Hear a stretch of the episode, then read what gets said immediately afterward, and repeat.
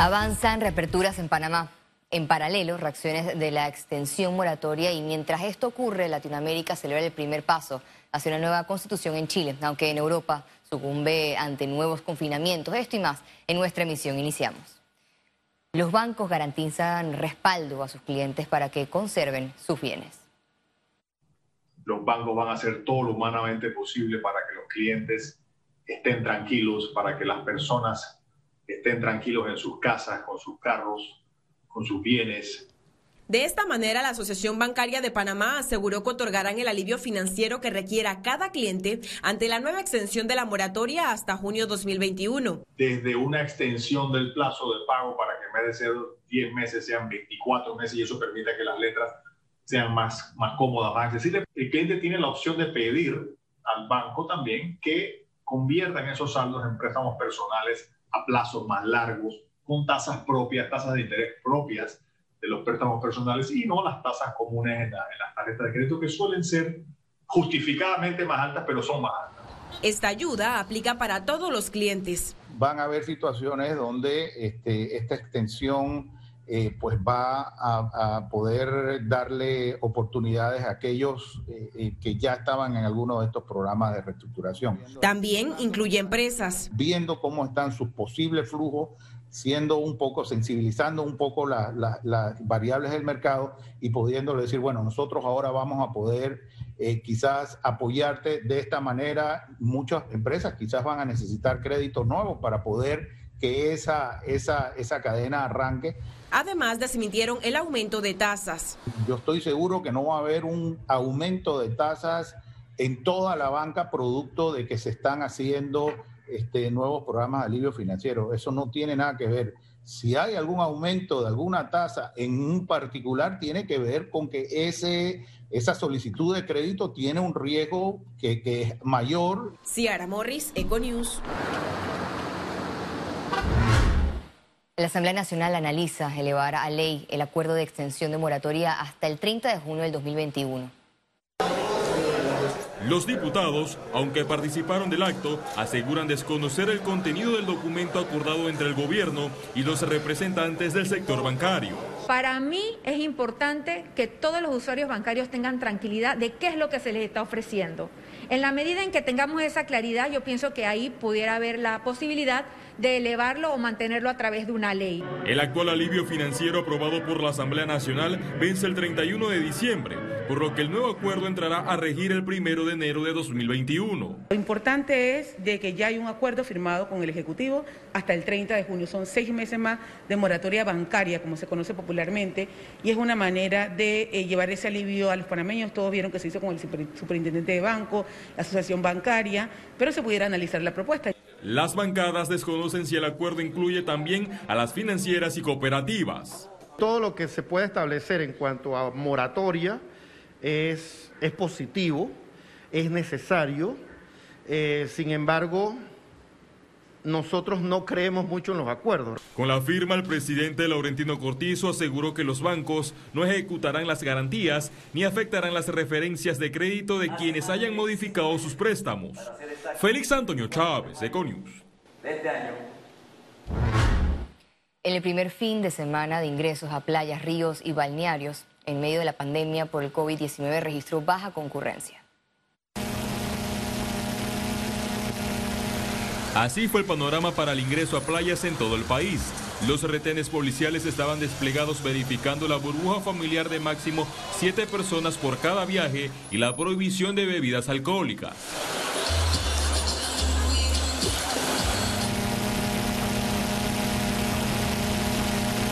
En la provincia de Colón, pese a que había un buen clima, la famosa playa La Angosta registró una de las visitas más bajas en su historia. Sin embargo, hubo optimismo por parte de los encargados de restaurantes y hoteles, quienes ofrecían a precios cómodos el tradicional pescado frito al estilo caribeño. Sabemos que ha pasado un momento muy difícil y la economía ha bajado, pero esperamos que sea mucho mejor. Otro punto que apenas comenzaba a reactivarse fue La Guaira, donde aplicaron todas las medidas sanitarias para el transporte de turistas hacia las paradisíacas islas del Atlántico. Esperemos que venga bastante turista y Ahora mismo, bueno, esperamos bastante de turismo y que la gente pueda venir a la playa. Tenemos todo, toda la seguridad aquí. Para los visitantes, la apertura de playas debió aprobarse desde hace meses para reactivar la economía con el turismo interno. Bueno, algo relajante, más para los niños, que son los que estaban con ese cierro que más lo sintieron, sentían ellos. En la playa Cacique habían menos de 50 personas, todas en grupos familiares y cumpliendo con las medidas sanitarias. Espero con esta apertura de la, de la playa, de que las personas puedan divertirse, puedan liberar el estrés que se ha acumulado en todos estos meses. Y quisiera decirles a ustedes como residentes de estos pueblos que vengan aquí para seguir reactivando lo que es la economía. Según reportes de la Policía Nacional, 2.459 personas visitaron playas y ríos con una movilización de 33.000 vehículos al interior del país. Además, hubo 17 sancionados por incumplir las normas, 14 por no portar mascarillas y 3 por ingerir alcohol. Luego de más de siete meses de cierre, los restaurantes se prepararon para la apertura de playas con el distanciamiento entre mesas para los visitantes. Félix Antonio Chávez, Econews. Y precisamente sobre las playas, este lunes el Ministerio de Salud anunció que realizará hisopados por inmunofluorescencia de manera aleatoria a todos los que estén en camino al mar. Las autoridades mantienen operativos de verificación de cumplimiento de medidas sanitarias en locales comerciales. Advirtieron de sanciones a bares y discotecas que operan como restaurantes cuando deberían estar cerrados.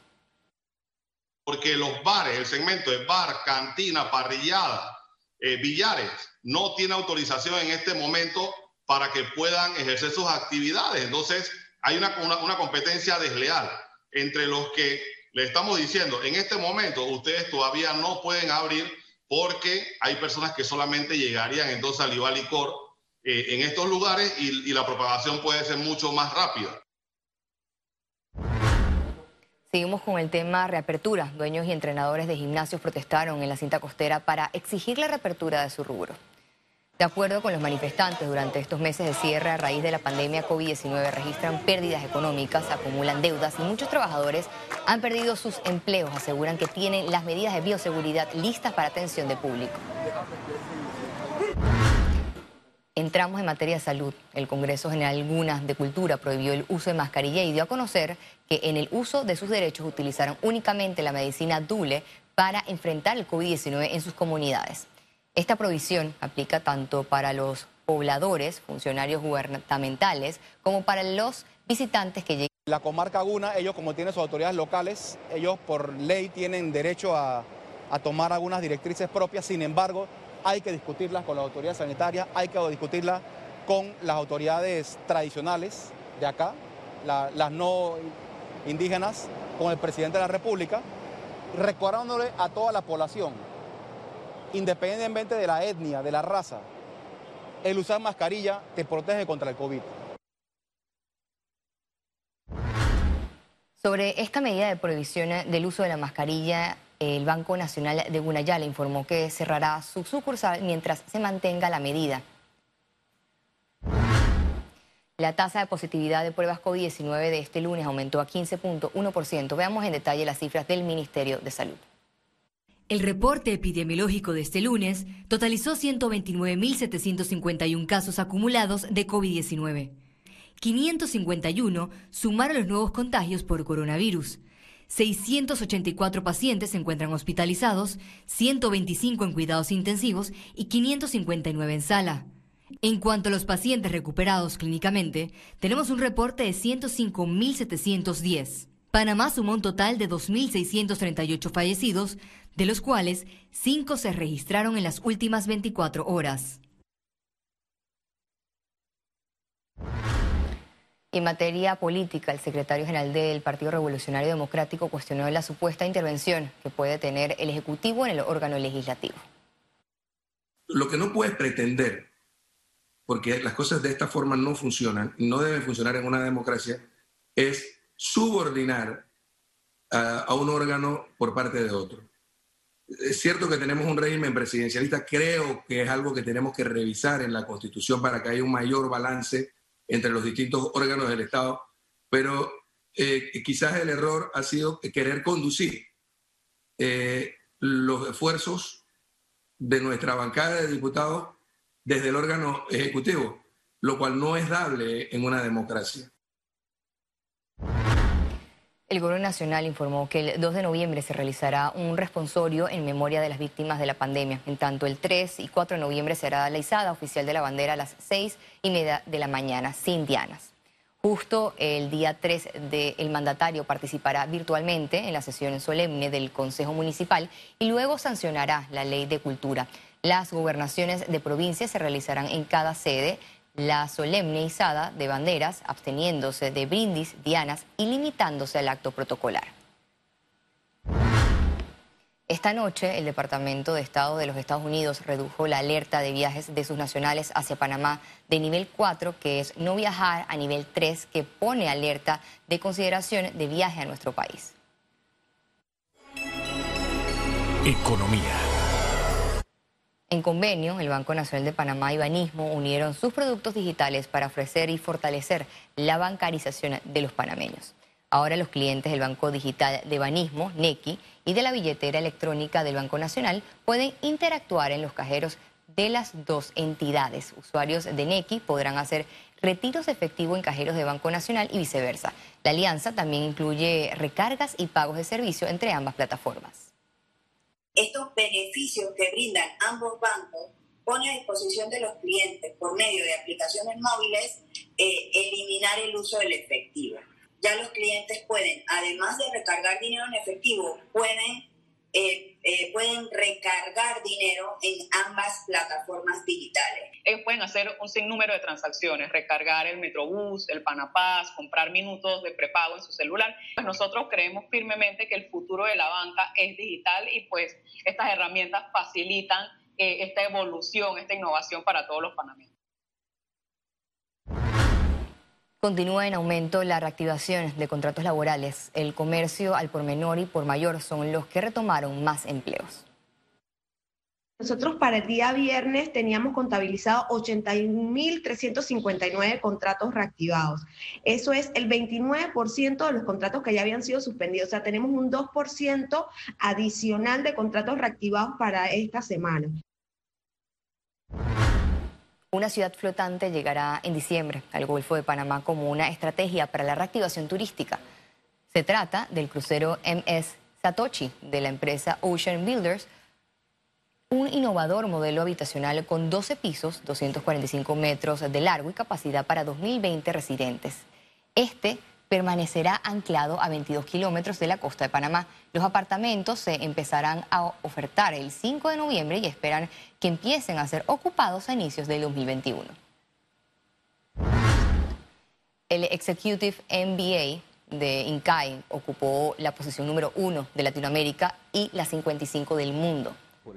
El Financial Times publicó el ranking global 2020 de los 100 mejores programas Executive MBA del mundo. Por quinto año consecutivo, el del INCAE está en la lista. El propósito central del programa de esta escuela de negocios es desarrollar líderes capaces de competir globalmente y contribuir desde sus organizaciones al desarrollo sostenible de sus países. Participantes no solo de países, industrias y profesiones.